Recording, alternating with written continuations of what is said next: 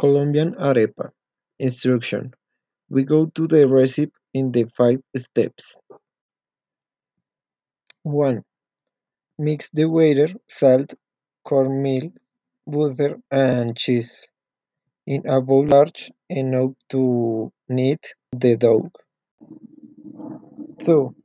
Knead until all the ingredients are mixed well and the dough has a soft consistency. If the dough is too dry, add a little bit more water. If it is too wet, add more cornmeal.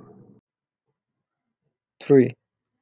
Start forming balls the size of a medium orange and place them between two sheets of plastic.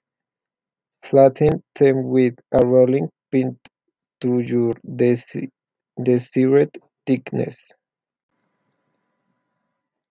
4.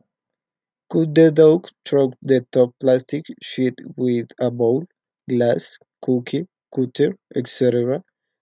Take off the plastic, the excess dough, and now you have a perfectly shaped arepa.